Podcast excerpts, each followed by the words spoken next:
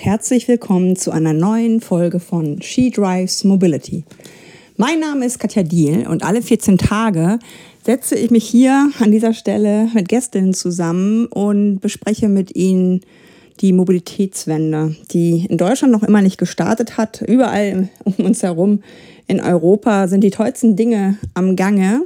Naja gut, okay, es gibt ein kleines gallisches Dorf namens Hannover. Da freue ich mich schon, dass aus, ausgerechnet in der autogerechtesten Stadt Deutschlands jetzt ähm, das zweite Wunder von Hannover passieren wird und Belet Onay dort als Bürgermeister ausgerufen hat, dass diese Stadt den Menschen zurückgegeben wird. Aber ansonsten still ruht der See. Deswegen habe ich mir heute Frauke Burgdorf eingeladen.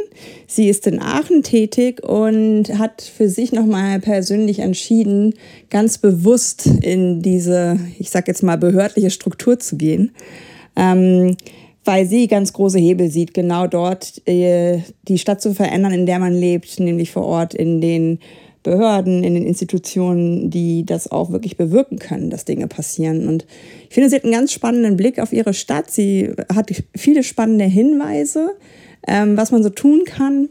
Ähm, und hat vor allen Dingen einen gewissen Pragmatismus. Also ist jetzt nicht eine sonderlich ähm, ökologisch getriebene Person, sondern vor allen Dingen eine Person, die sehr viel darauf setzt, dass äh, Städte davon leben, dass Menschen sich begegnen, dass Städte davon leben, dass es Aufenthaltsqualität gibt und dass Städte natürlich auch in Zukunft davon leben, klimaresilient zu sein. Da gibt es viele Dinge, die man tun kann, da gibt es viele Dinge, die man anschauen kann. Es geht unter anderem auch um, um ein Parkhaus. Seid gespannt.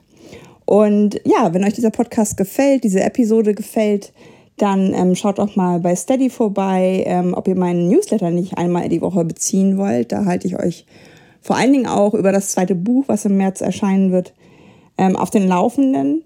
Ihr könnt mir auch bei Kofi kleine ähm, Beträge schicken und ihr könnt natürlich diesen Podcast weiterempfehlen, ihn bewerten, ähm, kommentieren. Ich freue mich über Feedback. Jetzt aber erstmal viel Spaß mit Frauke Burgdorf. Ja, ich freue mich total, weil ähm, ich immer mehr lerne, auch durch die Recherche zu meinem äh, zweiten Buch, wie wichtig nicht nur die Mobilitätswende ist, sondern auch auf Städteplanung und, und Stadtgestaltung zu schauen. Und ich habe heute einen Gast aus Aachen. Frauke, magst du dich mal vorstellen? Sehr gerne. Mein Name ist Frauke Burgdorf. Ich bin Beigeordnete für Stadtentwicklung, Bau und Mobilität in der schönen Stadt Aachen, eine Stadt, die relativ viel Topografie hat, einen zauberhaften Dom und auch eine große Fläche. Ich bin äh, Raumplanerin von Haus aus, das heißt, ich habe gelernt, äh, Nutzungen im Raum gut zueinander zu organisieren, Nutzungskonkurrenzen abzuwägen und kenne das rechtliche Instrumentarium dafür. Das Thema Mobilität als, als Chefinnen-Sache ist relativ neu für mich. Das mache ich erst seit vier Jahren. Das war nie mein Herzensthema und ist es jetzt geworden. Und das ist ein total spannender Vorgang, weil wenn man sich nicht sein Leben lang mit Mobilität beschäftigt hat, ist man natürlich nicht so in der Wolle gefärbt äh, in der Rast und in allen anderen Dingen, aber man hat die Chance, so ein bisschen das große Ganze immer wieder in den Blick zu nehmen, weil man sich nicht im Kleinen verliert. Ja, und ich habe gearbeitet als Zukunftsforscherin, ich habe gearbeitet für eine Stiftung und dort äh, Projekte aufgebaut, die Montagsstiftung Urbane Räume. Ich war selbstständig und äh, mich dann mal bei der Kommune beworben und äh, diesen Job gekriegt. Ja, das ist total spannend. Ich habe dir das im Vorgespräch eben ja schon erzählt, dass ich gestern äh, Katja Dörner für mein Buch äh, interviewen durfte, ähm, die jetzt Oberbürgermeisterin ähm, von Bonn ist. Und die sagte auch, vielleicht war es sogar gut, dass ich noch nie was mit Mobilität zu tun hatte und nicht wusste, wie emotional das Thema diskutiert wird, weil sie ist relativ pragmatisch im Wahlkampf, äh, hat sie auf ihre Stadt geblickt, hat geguckt, wo sind die Pain Points, was müssten wir verändern und hat somit sich gar nicht leiten lassen, was man vielleicht auch hat, wenn man weiß, es gibt immer Gegenwehr gegen diese Veränderung. Ähm, was waren denn so die ersten ähm, Dinge, die dir da begegnet sind in deiner Arbeit in Richtung Mobilität? Ach, meine Leute waren schon wahnsinnig weit äh, und ich habe gemerkt, wow, es gibt eine Vision Mobilität und es gibt eine Mobilitätsstrategie und so weiter. Und ich habe sehr, sehr lange gebraucht, weil die, die, die, die Mobilitätsleute arbeiten gerne auch mit so Projektkürzeln, die keiner mehr versteht und so. Ameise, keine Ahnung, was das für Kürzel sind. Und habe sehr lange gebraucht, bis ich so in die Gesamtstruktur eingetaucht bin. So, das war das eine. Ähm, aber wirklich am ersten Tag, als ich angefangen habe, bin ich an unserem Theaterplatz vorbeigelaufen und da standen so Blumenkübel auf einmal und da saßen Leute draußen und ich wusste gar nicht, worum es ging. und habe dann so gesagt, ähm, ja, was passiert denn hier? Und da waren die Leute ganz erschrocken. Ach, sind, Sie sind doch unsere neue Beigeordnete. Und sagte, ja. Und ja, wir haben hier ein Reallabor. Ne? Und ich so, ah, wir haben ein Reallabor, wie schön. Ne? Und äh, ja, und dieses Reallabor, ähm, das ursprünglich aus der Mobilitätsperspektive und nicht aus der Städtebauperspektive äh, angestoßen wurde, nämlich mehr Platz für den öffentlichen Raum und weniger für die klassische Automobilität, wurde dann nochmal wiederholt, professionalisiert, wir haben viel gemessen und jetzt bauen wir einen neuen Theaterplatz und der Durchgangsverkehr ist raus. Ja, und das ging wahnsinnig schnell und äh, angestoßen wurde dieses städtebauliche Move äh, aus der Mobilität. Und das ist ein wahnsinnig schöner Vorgang. Ich habe aber fast am gleichen Tag, ich glaube ein, zwei Tage später, die Situation gehabt, dass ich raus musste auf die Straße, weil sich eine Frau drohte, an einem Baum anzuketten, weil ein Radweg einen Baum äh, gefährdet hat. Der Baum musste weg, damit der Radweg ausreichend breit sein konnte, wie es der Radentscheid gefordert hat. So, und da war also sozusagen ein Zentimeter messender Radentscheid und ein Baum. Der Baum fiel, die Frau liebte den Baum, das Drama war groß. Also hat man sozusagen innerhalb von zwei, drei Tagen, uh, hallo, äh, das ist aber, und muss dann auch schauen, wie, wie, wie schafft man das dann in diesen, also schon vorhandenen Konfliktlagen. Das ist ja nicht, weil ich das beschlossen habe, sondern der Ratentscheid ist vor mir entstanden und so. Man kommt also in eine Dynamik rein, die vorher schon da war. Ähm, und äh, muss sich dann damit auseinandersetzen, wie man, wie man diese Dynamik, die durchaus auch Aggression auslöst, äh, wie man mit dieser Dynamik jetzt umgeht und, und versucht dann diese Brücke, das ist ja meine Rolle zwischen der Verwaltung, tolle junge, aber auch ältere Leute, die hier planen, äh, die motiviert sind, die Verkehrswende auch zu organisieren und der Politik irgendwie, wie kriegt man das hin? Und das war, ähm, da hat die Mobilität auf einmal 80 Prozent meiner Zeit in Anspruch genommen, wo ich eigentlich gedacht habe, ich bin Planungsdezernentin. Und dann gibt's noch eine schöne Anekdote dazu, weil ich das gemerkt habe. Und dann wurde ich gefragt von der Zentrale, hier unserer Marketingzentrale, Frau Burgdorf, Sie brauchen ja jetzt Visitenkarten. Was soll denn da draufstehen? Und das Dezernat hieß ursprünglich Planung und Bau. Die Mobilität kam im Titel gar nicht vor. Und dann habe ich gedacht, ja, das merke ich ja jetzt. Äh, schreiben Sie doch mal Planung, Bau und Mobilität. Also mittlerweile heißt es Stadtentwicklung, Bau und Mobilität, aber hab, schreiben Sie das mal da drauf. Und dann kriege ich, als ich die Visitenkarte so verteilt, einen Anruf aus unserer Orga-Abteilung. Und die sagten, Sie können doch nicht einfach den Namen Ihres Dezernates ändern. Ich so, äh, ach so. Und wusste nicht, dass das einen politischen Beschluss braucht um diesen Namen zu ändern. So, aber es war jetzt da und es wurde der Beschluss wurde nachgeholt und jetzt heißt hieß das dann eben jetzt heißt es Stadtentwicklung, Bau und Mobilität, weil es mir klar geworden ist, dass diese Aufgabe im Titel stehen muss, weil sie einfach wahnsinnig viel Raum einnimmt. So, das ist ja, jetzt die Anekdote. Ja, das ist aber auch eine, eine, eine, gute Anekdote, weil die anschlussfähig ist an Hamburg, wo wir jetzt ähm, mit Agnes Tjax einen ähm, ähm, Senator für die Mobilitätswende haben. Also der hat das auch ganz bewusst in den Titel reingenommen. Ähm, weil ähm, erstens ist Verkehr finde ich auch eher ein negativer Begriff irgendwie, ne? weil das geht ja eher um Mobilität, um Mobilsein und es zeigt natürlich sowohl nach innen als auch nach außen, ähm, dass es halt eine Gewichtung hat. Aber trotzdem würde mich interessieren, viele, die ähm, einen ähnlichen Lebenslauf hätten wie du, würden wahrscheinlich ungefähr das Letzte tun, um in, äh, in kommunale Aufgaben zu wechseln. Was hat dich gereizt? Ich hatte ja vorher ein kleines Beratungsunternehmen, äh, Burgdorf Stadt, und habe Wohnungsbaugesellschaften, Unternehmen, aber auch Kommunen beraten, strategischen Prozessen, Konzepte entwickelt und habe gemerkt, dass diese Konzepte total hoch angesehen waren, gerne genommen wurden, aber dann eigentlich nicht umgesetzt, weil sie in politischen Prozessen zermürbt sind. Das hatte nichts mit der Qualität des Eingangs des Konzeptes zu tun, aber damit, dass äh, man eben, und das musste ich dann lernen, eigentlich einfach ein Konzept in die Welt bringt, sondern man muss es auch politisch beatmen, man muss ihm die Prozesse unterlegen, man muss vertrauen, man muss werben dafür und so weiter. Und wenn ein Externer ein Konzept schreibt und ähm, ein, da keine Person ist, die auf ähm, Chefstuhl sitzt, das muss jetzt nicht der oberste Stuhl sein, das kann die Oberbürgermeisterin sein, das kann Beigeordnet, aber auch drunter, und es niemand liebt und weiterzieht und so, dann ist das beschriebenes Papier. Und das war frustrierend. Und ich wollte an den Hebel, wo ich Dinge wirklich verändern kann. Und äh, das ist jetzt die, für mich ist das die Königsklasse. Und ich hatte nie eine Abneigung gegen Verwaltung oder gegen Kommune, weil ich bin einfach der tiefen Überzeugung, dass unsere Kommunen einfach der schönste Ort von Demokratie sind. Und äh, ich erlebe das auch alles andere als bürokratisch hier. so motivierte Leute, selbst in meinem Vergabeamt ja, sitzen Leute, die echt auch zum Beispiel die Klimawende gestalten wollen. Die sagen, wir können mit Vergabe was machen, Frau Burgdorf, sind Sie dabei? Ja, ähm, Leute, die mich fragen, was, was für Essen sollen wir denn bestellen? Ist das okay, wenn wir nur vegetarisch, womöglich sogar veganisch? Ich sage so, macht Leute. Jedes Grämmchen CO2, was wir nicht verbrauchen, ist super. Wir schreiben damit ja niemandem vor, dass er in seinem Alltag kein Fleisch essen darf. Wir sagen einfach nur, wir verbrauchen nicht unnötig viel CO2. Und an dieser Position zu sitzen mit motivierten Leuten äh, um einen drumherum, ganz schön cool. Also ich kann das nur empfehlen. Und natürlich eine Politik, die in ihren Positionen total engagiert ist und gut ist auch. Ja, und mit meine ich jetzt nicht eine Politik, die meiner Meinung ist. Ich bin ja parteilos. Ich bin auch nicht immer der Meinung der Grünen übrigens. Ich bin auch nicht immer der Meinung der SPD und aber manchmal sogar der Meinung der CDU, was man mir gar nicht zutrauen würde. Ähm, aber eine Politik, die ihre Meinung gut begründet, die streitet äh, in, der, in, der, in, der, in der Mobilität etwas äh, pointierter, manchmal polemischer als in der Stadtentwicklung, das muss man sagen. Also die Debattenkultur in der Mobilität ist sehr schnell, sehr heiß. Ja, aber zurück zur Frage. Für mich war das der schönste denkbare Job. Es war für mich nicht fremd. Dass ich das dann bekommen habe, hat mich sehr erstaunt. Und Kolleginnen von mir haben auch gesagt, Frau, bist du wahnsinnig? Es gab auch Menschen, die gesagt haben, das schaffst du nicht. Das schaffst du nicht. Du bist viel zu kompromisslos, du bist viel zu hart drauf.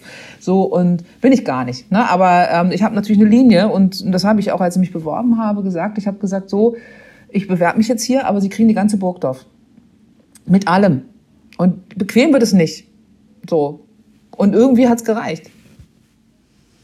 Ja, das ist halt auch etwas, glaube ich, immer noch äh, in der Lernphase, ähm, in Minischritten raus aus dem Patriarchat, dass man halt Frauen, die die einen Willen haben, sage ich jetzt mal in Anführungszeichen, auch nochmal anders äh, liest als als Männer.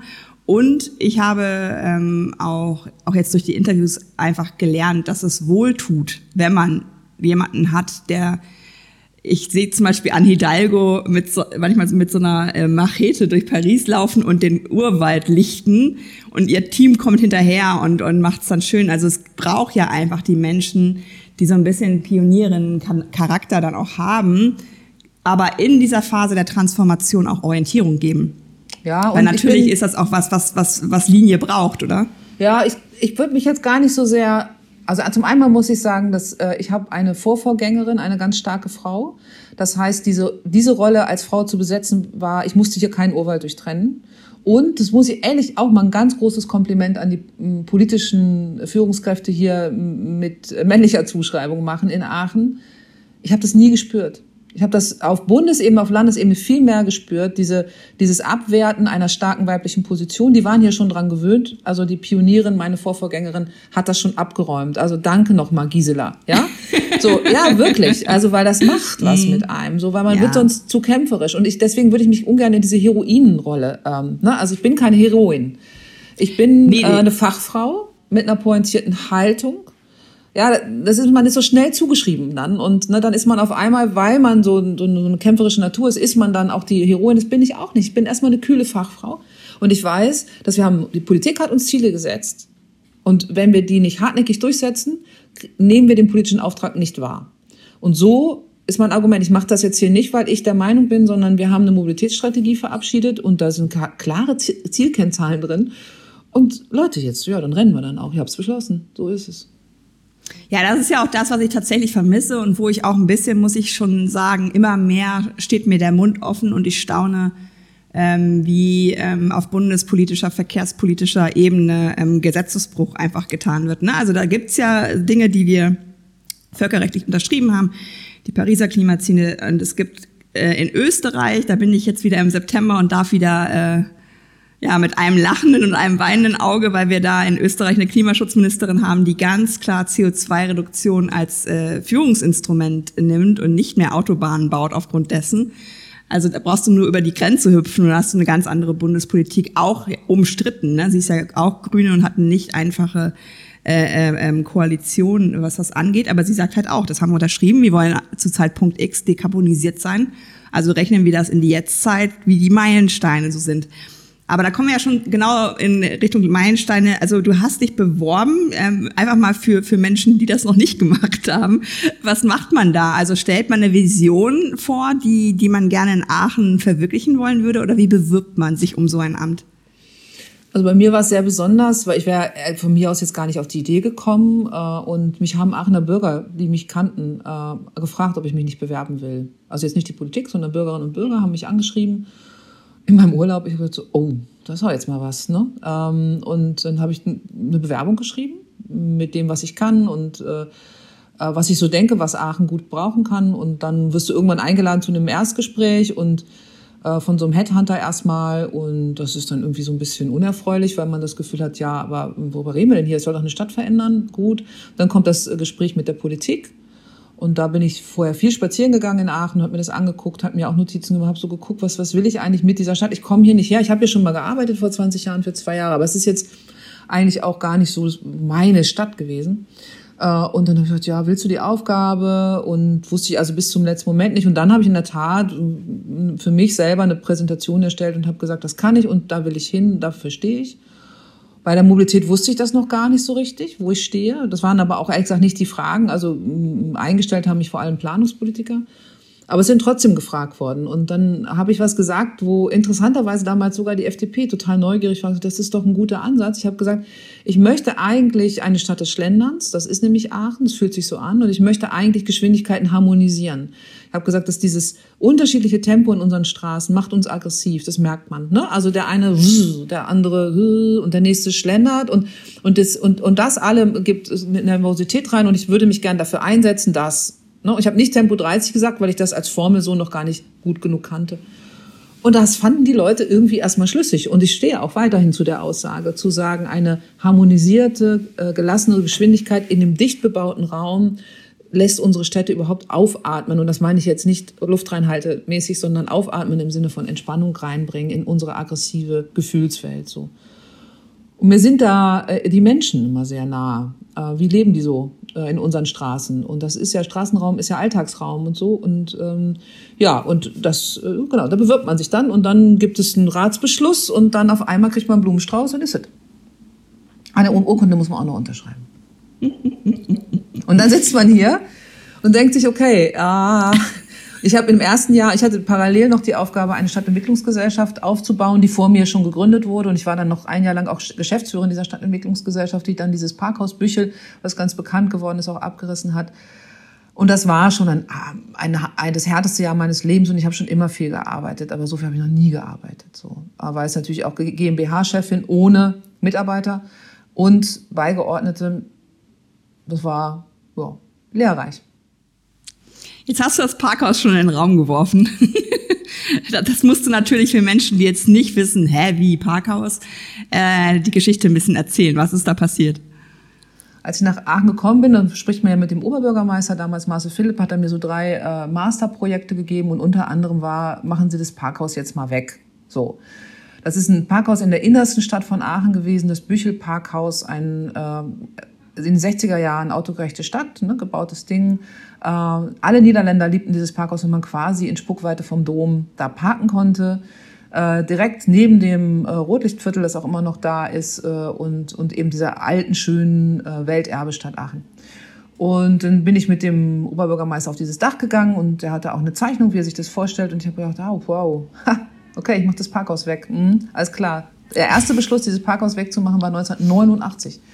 Also wow. es war ein 30 Jahre alter Beschluss, der nie äh, gegriffen hat, weil alle Investoren, die Pläne entwickelt haben, äh, gescheitert sind, weil es zu teuer war einfach, da was zu entwickeln. Oder aber auch, weil, weil die Lage mit dem, mit dem Rotlicht und so weiter, ich weiß es nicht, war ja auch alles vor meiner Zeit. Es hat immer wieder neue Bilder gegeben.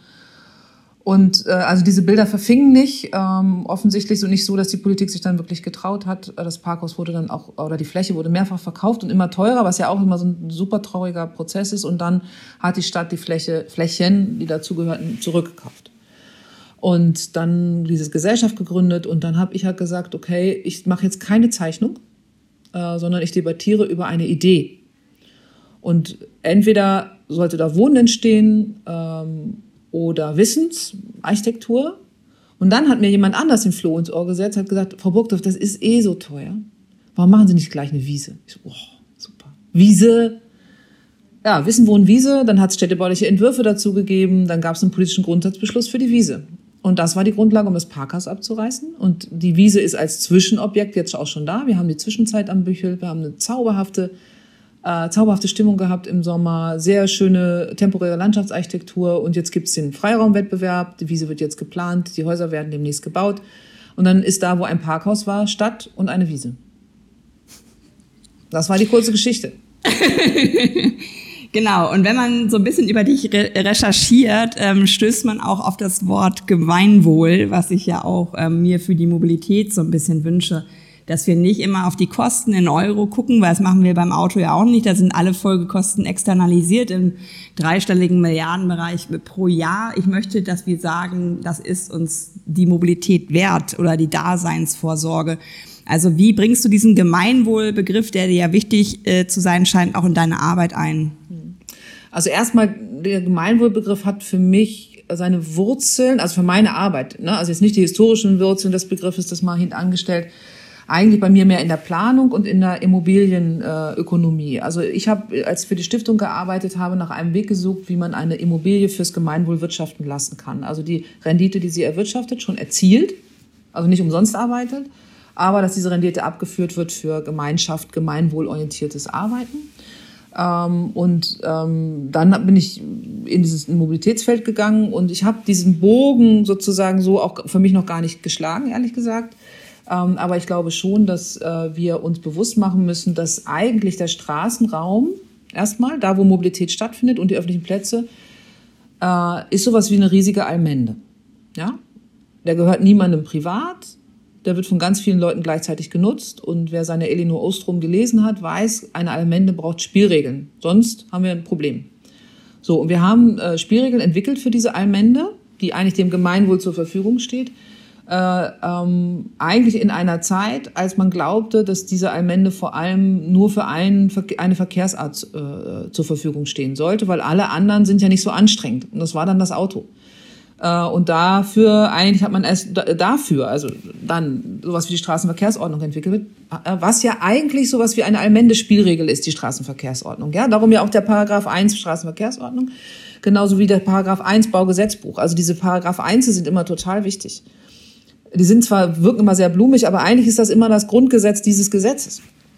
Und äh, ja, und jetzt finde ich das einfach ganz interessant, auch mit dieser Tempo 30 Diskussion, die ich ja mit, äh, also auf Initiative von Leipzig mit an, begleiten durfte, anstoßen gar nicht, aber begleiten durfte, jetzt nochmal neu zu überlegen, wenn da Verkehr in der Straßenverkehrsordnung oder im Straßenverkehrsgesetz steht, warum denken wir eigentlich nur an Autoverkehr? Also für mich ist wirklich auch eine Frage, müssen wir das Gesetz umschreiben oder müssen wir den Begriff neu deuten? Wäre doch viel klüger, wir würden Verkehr jetzt mal anders deuten und so, also so wie das ja jetzt auch gerade von der FGSV, toll, äh, also so, und wenn man denkt, okay, lass uns zwei Bewegungen machen, das Gesetz ändern, damit die Spielregeln für die Allmende für alle gelten und nicht nur für eine Verkehrsart. Und lass uns aber auch über den Begriff nochmal neu reden. Und weil letztendlich äh, gilt, was die Begriffsfüllung angeht, immer die herrschende Meinung und die Gerichte organisieren sich an der, äh, oder, oder orientieren sich an der herrschenden Meinung.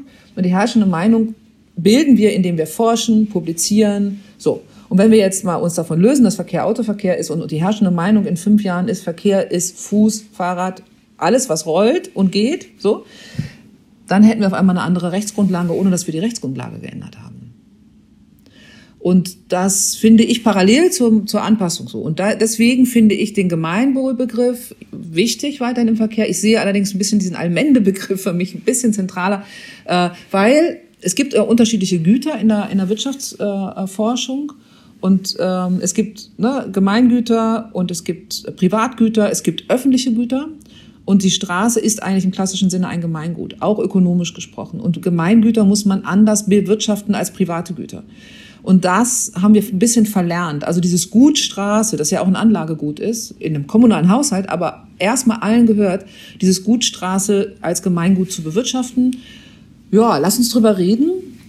Aber am Ende müssen wir bei aller Theorie ja praktisch die Verkehrswende organisieren. Ne? Also so, aber wir brauchen natürlich einen Rechtsrahmen und einen Spielregelrahmen, der uns diese Praxis erleichtert. Also weil äh, das ist schon anstrengend. Also Planung ist immer Entwicklung, Stadtentwicklung, oh, da wird auch gekämpft über Geschossigkeiten und so weiter.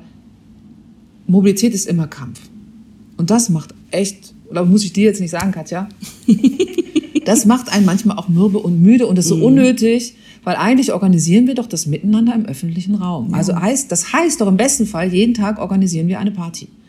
Aber wir organisieren keine Party, wir organisieren Kampf. Die, die Sprache ist Kampf, alles ist Kampf. Äh, und äh, ich weiß auch nicht, wo wir auch die Höflichkeit verloren haben. Ich bin ein gut erzogener Mensch, von konservativen Eltern gut erzogener Mensch. Und wir sind nicht mehr höflich miteinander. Das ist wirklich eine, ich habe eine ganz konservative Seite, so auf dem Dorf groß geworden, so, ne? Äh, wenn man nicht gut miteinander umgeht auf dem Schutz, Schützenfest, gibt's blutige Nase, ja? Und dass wir gar nicht mehr zusammen ein Schützenfest feiern können oder ein, ein Frühlingsfest, muss ja kein Schützenfest sein, äh, und uns ständig blutige Nasen holen, das nervt, das kostet so viel Kraft. Und das ganze Testosteron, was in diesen Debatten ist, übrigens auch von Frauen leider, ist äh, unnötig. Ja, ich glaube, das ist auch etwas, wo, wo die eine Seite, und da ertappe ich mich manchmal, dass ich mich dazu zähle, weil ich ja noch nie ein Auto besessen habe, ähm, echt müde ist, äh, immer für das eigene Überleben zu sorgen. Als Radfahrerin in Hamburg habe ich mittlerweile Stellen, wo es toll ist, wegen eigener sicherer Infrastruktur. Aber ansonsten habe ich wirklich die ganze Woche über bis hin zu Autospiegel am Oberarm. Und das ist ja nichts, wo ich, wo ich unbedingt die Autofahrenden adressiere, sondern wo ich sage, warum darf man in diesem Wohnviertel überhaupt noch Radfahrende überholen? Weil es, die Autos sind größer geworden, die da geparkt stehen, also man kann nicht mehr mit 1,50. Ne? Also ich glaube, wir werden in, in, diesen, in diesen Raum geschickt und, und Gesetzgeber überlässt uns die, die Konfliktlösung. Und, und da sind natürlich gerade in dieser Übergangsphase so viele Sachen ungeklärt. Mir hat ein Fahrschullehrer gesagt, wahrscheinlich die Sachen, die du erlebst, das sind halt Menschen, die kennen diese 1,50 Meter Regel vielleicht gar nicht. Ne? Dass, dass man eigentlich hinter mir bleiben muss, es aushalten muss, äh, weil ich nicht äh, gesund überholt werden kann. Und genau was du sagst. Also ich fand ganz spannend äh, den, die Recherche nochmal auch zu diesem Übergang Kind, Jugendlicher, junger Erwachsener, wo der, der, der öffentliche Raum ist bei den Eltern, weil die soziale Kontrolle ist ja dann in der, in der Pubertät furchtbar. Und ich kann das auch, weil ich auch ländlich aufgewachsen bin. Wir konnten uns aber auf einer Wiese treffen oder wie auch immer, weil wir entkommerzialisierten äh, öffentlichen Raum hatten, weil wir ähm, Orte hatten, wo kein Autoverkehr war. Und das ist ja das, wo du, glaube ich, in dieser Scharnierfunktion auch der neuen Aushandlung bist. Ähm, das ist halt Räume braucht, die nicht Konsum bedeuten. Also das hat man ja leider bei ganz vielen Bahnhöfen mittlerweile auch, dass du nur einen Safe Space hast, wenn du dir einen Kaffee kaufst als Frau und dich da hinsetzt oder so. Also wenn ich dich jetzt so nach dem Status quo, den du aufgenommen hast in Aachen, weil du ja viel auch dich mit dem Raum beschäftigt hast und dann Hinblick auf deine Vision, du hast schon gesagt, du willst schlendern, also auch ein bisschen ähm, ähm, ähm Geschwindigkeit rausnehmen, aber auch wahrscheinlich Begegnung ermöglichen. Wie sind denn da jetzt die Schritte? Also wo, es muss ja sich was verändern. Einige tun ja so, als könnte das Autosystem bleiben und wir machen eine Parallelstruktur der schönen Stadt. Das wird ja nicht funktionieren. Also wo sind da die Aushandlungspunkte in, in Aachen, die du vorantreibst? Welche Dinge sind jetzt konkret in der Veränderung? Mhm. Wir haben äh, vorgestern gerade vorgestellt unser Konzept für die neue Innenstadtmobilität. Also bessere Netze für zu Fußgehende, für Radfahrende, für Autofahrende, für ÖPNV. Aachen ist ja eine sehr dicht bebaute Stadt. 50.000 Menschen leben in unserer Innenstadt, extrem dicht gestapelt, plus sehr viel Handel, äh, plus die zentrale Bushof. Ähm, und das ist schon irgendwie eine Ansage jetzt, weil wir haben schon früher geerbt, ein, also ich habe das geerbt, ein ganz tolles äh, Premium-Fußwegenetz. Also wir sind, glaube ich, die einzige Stadt mit einem Premium-Fußwegenetz. Gesagt, das haben meine Vorgänger gemacht. Super, ein tolles Geschenk. Man kommt ganz schnell ins Grüne, komfortabel zu Fuß und so weiter. Das bauen wir Schritt für Schritt weiter. Radhauptnetz, unser Grabenring, das ist unser mittelalterlicher Stadtring, äh, wird zum Radverteilerring. Auch das ist schon ein politischer Auftrag. Das heißt, dass wir dort äh, mehr Platz fürs Rad schaffen müssen und schauen, wie wir Rad und Busse zusammenkriegen. Gar nicht so einfach, weißt du auch aus eigener Erfahrung. Sind auch keine natürlichen Freunde, diese beiden Verkehrsarten. Äh, und wir haben eben für den ÖPNV ein Busnetzgutachten, wo wir versuchen wollen, die Busse nicht alle ins Herz der Stadt zu führen. Vielleicht müssen wir es aber, wenn wir die Mobilitätswende wollen. Und dann müssen wir aber eben diesen Frieden zwischen Bussen, Fußgängern und Fahrradfahrern versuchen, zu, also auf, im Straßenraum zu organisieren. Das wird äh, auch anstehen jetzt in den nächsten fünf, sechs Jahren. Und wir werden die Autos nicht mehr durchgehend durch die Stadt haben, sondern wir werden ähm, äh, neue Zugänge schaffen in einzelne Bereiche. Das heißt, man kommt vom äußeren Ring in den inneren Ring, kommt man auf jeden Fall, alles ist erreichbar, aber man kann den inneren Innenring nicht mehr als Verteilerring nutzen für die Autos. So, das heißt, ähm, diese neuen Zugänge, diese neue Erschließung der unterschiedlichen Bereiche, ist seit vorgestern online und geht jetzt in die politische Beratung und soll im November beschlossen werden. Ähm, wir haben eben nicht genug Straßenraum, wir haben keine Kruppallee, wir haben keine Karl-Marx-Allee, wir haben, na, weiß nicht, wie es bei euch in Hamburg wie so eine Straße hieße, wo wir ganz fröhlich die Dinge safe äh, nebeneinander jeweils organisieren können. Das heißt, wir müssen über die Netze versuchen zu entzerren also die Hauptnetze für die Fußwege und auch für die Fahrradwege. Das muss man auch ganz ehrlich sagen. Ne? Das ist jetzt eben nicht alles Fahrrad. Ne? Also die Premium-Fußwege heißen, ich habe einen breiten Fußweg, wo dann auch keine Fahrräder abgestellt werden sollen auf dem Fußweg, ne? dort wo auch Menschen, die sehr eingeschränkt sind, laufen können und so. Und ich habe äh, ähm, ähm vielleicht auch mal eine Radvorrangroute daneben liegen, vielleicht aber auch nicht.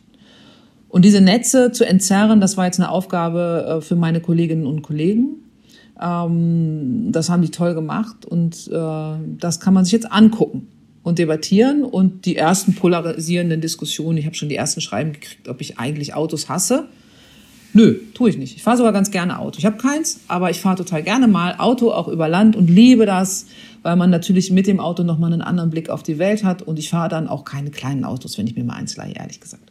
Und das einfach auch zu akzeptieren, dass das Auto auch eine schöne äh, ähm, äh, Fortbewegungsart sein kann, finde ich auch ganz wichtig. Aber dass es den Menschen, die so zahlreich sind, die zu Fuß gehen und Fahrrad fahren, nicht die, den, den Lebensraum nehmen darf. So, warum das, äh, warum man gleich Autofeind ist, wenn man einfach nur sagt, wir wollen neue Netze äh, entwickeln und wir wollen das faire, den Raum fair verteilen für alle Verkehrsarten und wir wollen die, die, den Umweltverbund stärken dass das sozusagen von den Menschen als aggressiv wahrgenommen wird, das erschließt sich mir nicht.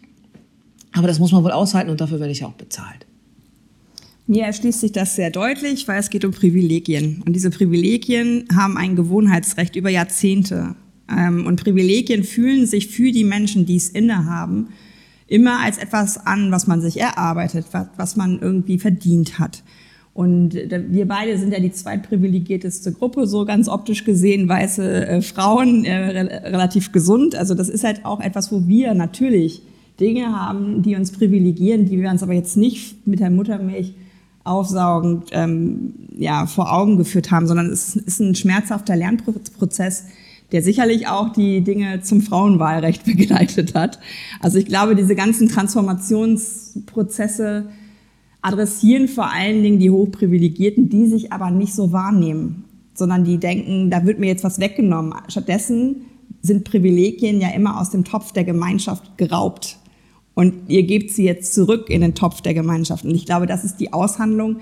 Und es ist total schwierig, das weiß ich aus meiner Arbeit, das zu adressieren, ohne es als Affront äh, äh, misslesen zu lassen. Das heißt aber auch, ihr macht viel Kommunikation wahrscheinlich, oder? Ja, manchmal denke ich, ich bin eine Kommunikationsagentur. Mhm. also wir machen vor allem machen wir also wir machen inhaltlich natürlich Kommunikation und wir müssen das auch strategisch machen, was weil es ist auch wichtig, dass die Menschen erst einmal über das reden, was wir vorstellen, bevor sie über das Detail reden. Und das heißt, äh, Kommunikation ist ja auch immer Dramaturgie. Ne? Also wann bringe ich was in den Raum, wann zeige ich den Straßenquerschnitt, wann zeige ich das Netz und so. Und darüber haben wir jetzt in den letzten Wochen sehr viel nachgedacht. So, und Kommunikation heißt auch Allianzen. Ne? Wo sind die Fürsprecher? Wo sind die Ängstlichen? Wo sind auch die, die Treiber?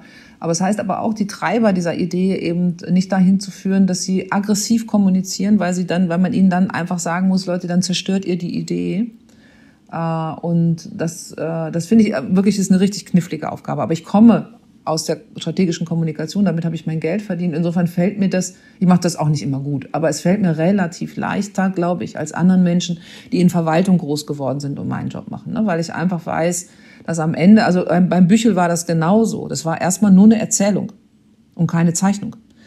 Ähm, und ähm, das, wann ist es richtig, mit der Zeichnung ums, ums Eck zu kommen? Also sei es der Straßenquerschnitt oder sei es der Städtebau oder die Architektur. Wann ist die Debatte so aufgeladen mit Inhalt, dass man sich das trauen kann? Äh, das ist wirklich knifflig und immer wieder neu zu bewerten. Das kann man auch nicht für ein Projekt sagen, du kannst von jedem Projekt ein bisschen lernen und mitnehmen, aber das ist immer maßgeschneiderte Anzüge, immer, immer, immer. Ähm, und ja, aber meine Leute haben da auch Lust drauf beziehungsweise nicht meine Leute, das sind ja Leute, die in einem Fachbereich organisiert sind, der wiederum eine eigene Fachbereichsleitung hat, eigene Teamleiter. Aber die, die sozusagen in meinem erweiterten Team sind, lernen da mit mir gemeinsam und ich lerne auch eine Menge von denen, klar. Dann würde ich jetzt abschließend dich gerne bitten, mich in das Aachen der Zukunft zu nehmen, dass du mal so ein, so ein Bild zeichnest, worauf können sich die Menschen, die dort leben, aber die dort vielleicht auch zu Besuch sind, freuen. Aachen der Zukunft ist äh, zauberhaft vernetzt mit seinen wirklich unglaublich schönen Landschaften. Ich kann sozusagen zu Fuß und mit allen, allen Verkehrsmitteln äh, gut diese, diese, diesen Umraum genießen und kann die, immer wieder auch meine Nachbarschaft, äh, tolle Quartiere in Aachen genießen und ich kann die Innenstadt genießen. Ähm, das Aachen der Zukunft ist entspannter auf den Straßen. Wir haben irgendwann mal diese blöden Baustellen im Griff, muss man auch sagen. Setzen alle unter Stress, weil wir unsere Kanäle gut gepflegt haben und das, was unter der Erde ist, zur Ruhe gekommen ist, damit wir nicht oben ständig bauen müssen. Wir haben die Straßenräume schön gestaltet, dass sich dort Menschen frei bewegen können, insbesondere die Vulnerablen, also Kinder vor allem, aber auch ältere Menschen, geheingeschränkte Menschen. Für die ist viel mehr Raum als heute. Und wir haben eine klimaresilientere Stadt. Unsere Stadt ist sehr steinern im Inneren. Äh, und wir haben eine Stadt, in der der Handel wieder auf einem gesunden Maß sich bewegt, also Konsum und Handel, und in der Wohnen und Nachbarschaft in der innersten Stadt eine viel, viel größere Rolle spielt. Das ist das Aachen der Zukunft. Ich hoffe, dass das in, in einer Dekade sehr, sehr spürbar wird. Es dauert einfach, auch wenn wir so harte Klimaziele haben, die ja richtig sind. Aber wir brauchen diese, diese, diese Zeit, um die Transformation äh, in den Köpfen, in den Herzen auch positiv ankommen zu lassen. So ist es. Ähm, und ich freue mich schon darauf, wenn ich dann irgendwann mal nach Aachen zurückkomme, wenn ich hier mal irg irgendwann aufgehört haben werde zu arbeiten und dann äh, Menschen beim Schlendern und Schwätzen und so begegnen werde. Sehr schön, da freue ich mich mit dir. Ich danke dir für den Austausch und deine Arbeit und wünsche dir jetzt noch einen schönen Tag. Ich dir auch und viel Erfolg bei deiner Arbeit. Dankeschön.